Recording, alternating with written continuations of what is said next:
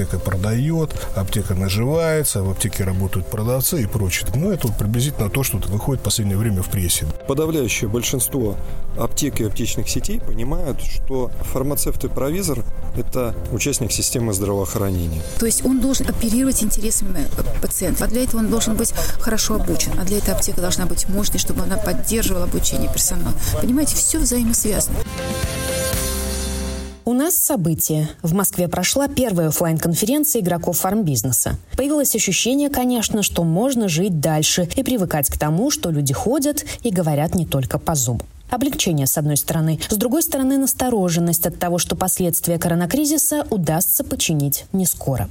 На встрече говорили о маркетинговых контрактах, то есть об услугах по продвижению продуктов, которые аптеки оказывают производителям на возмездной основе.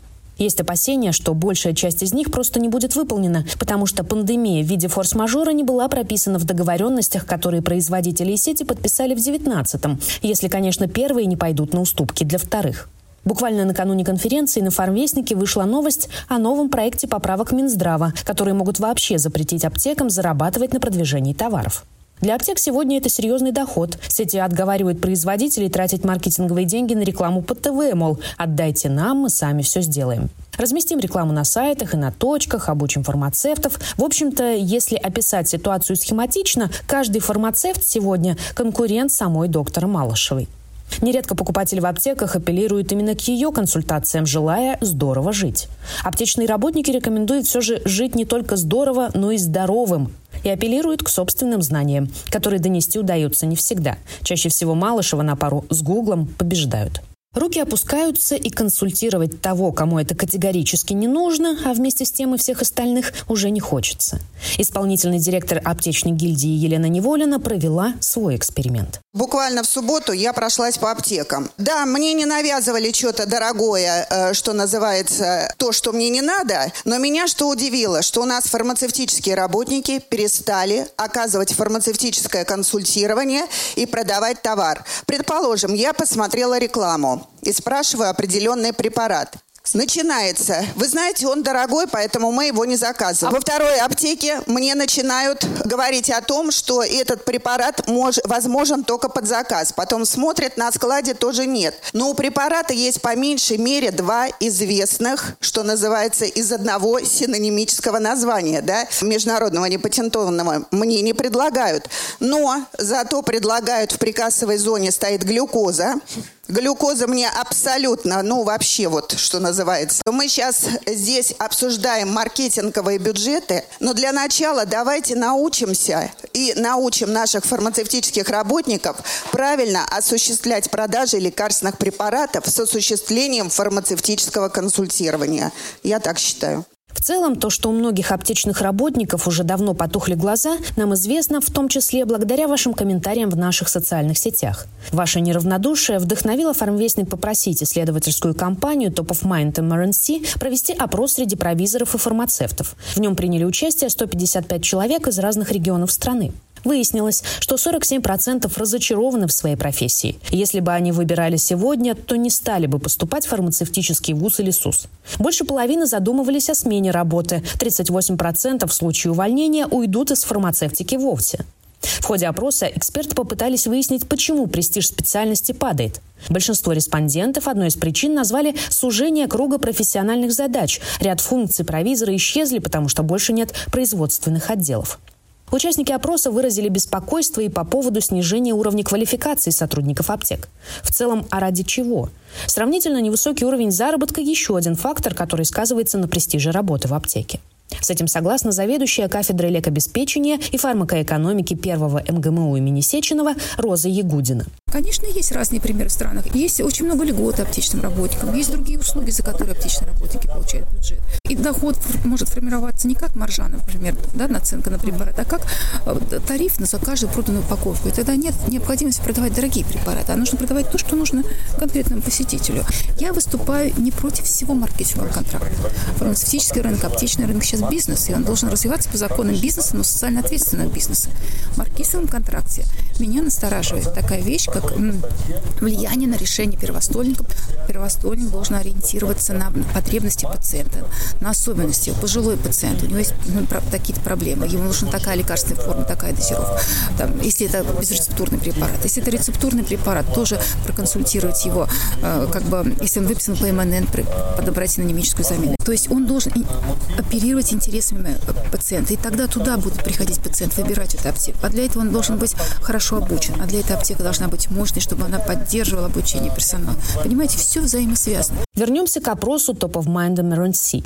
Аптечные работники считают, что необходимо повысить требования квалификации специалистов и качество их обучения и усилить взаимодействие в связке врач-фармацевт. Предлагают также ужесточить контроль за отпуском лекарств. Кроме того, отраслевому сообществу стоит заняться разъяснением социальной значимости работы в аптеке и формированием уважительного отношения к труду фармспециалиста.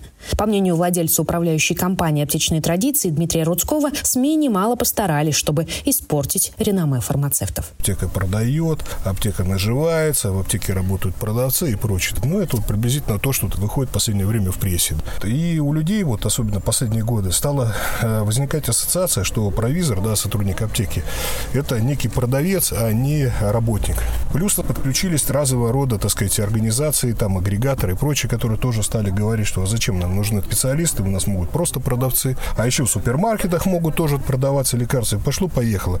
Ну и все это очень сильно ударило по престижу профессии, вообще-то фармацевта-провизора, да, поставив специалиста, да, с высшим и средним профессиональным образованием, ну, в ранг э, человека без образования. Мы еще давно создали учебный центр, задача которого, первый, это постдипломное образование. Как вы знаете, это не бесплатное образование, да, вот наша компания для сотрудников это бесплатно.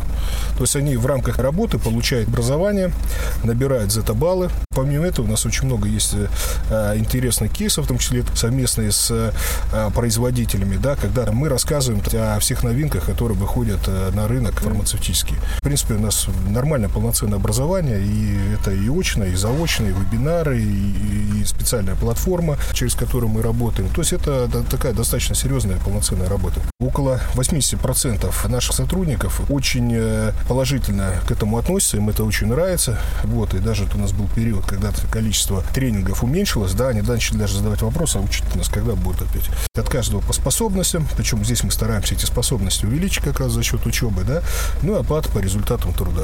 Так вот, задача как раз этого образования, да, сделать так, чтобы э, росли не только профессиональные навыки, да, э, в плане знания лекарственных препаратов и фармацевтики, да, ну еще умение это продавать, да, и все остальное, что позволяет людям э, зарабатывать, да, потому что тоже, ну, все-таки не благотворительный фонд, да, то есть людям надо платить зарплату, а все люди хотят жить хорошо. С одной стороны, аптечные работники, что вполне естественно, хотят жить хорошо. С другой считает, что следует отказаться от маркетинговых акций «Товар дня или месяца», «СТМ», до продаж, продвижения договорных препаратов, потому что навязывание противоречит главной высокой цели – спасти и сохранить здоровье пациента. Причина этого конфликта, пожалуй, именно в том, что провизоры сами считают все это безусловным злом, не рассматривая вероятность того, что и товар дня может быть полезным пациенту. Акции позволяют аптеке не просто зарабатывать, но и не завышать цены на другие препараты, оставляя их доступными доступными для покупателей, что, скорее всего, изменится, если поправки все же примут. По мнению владельца Неофарм Евгения Нефантьева, позиция «бизнес в первую очередь» свойственна далеко не для всех аптек и их владельцев.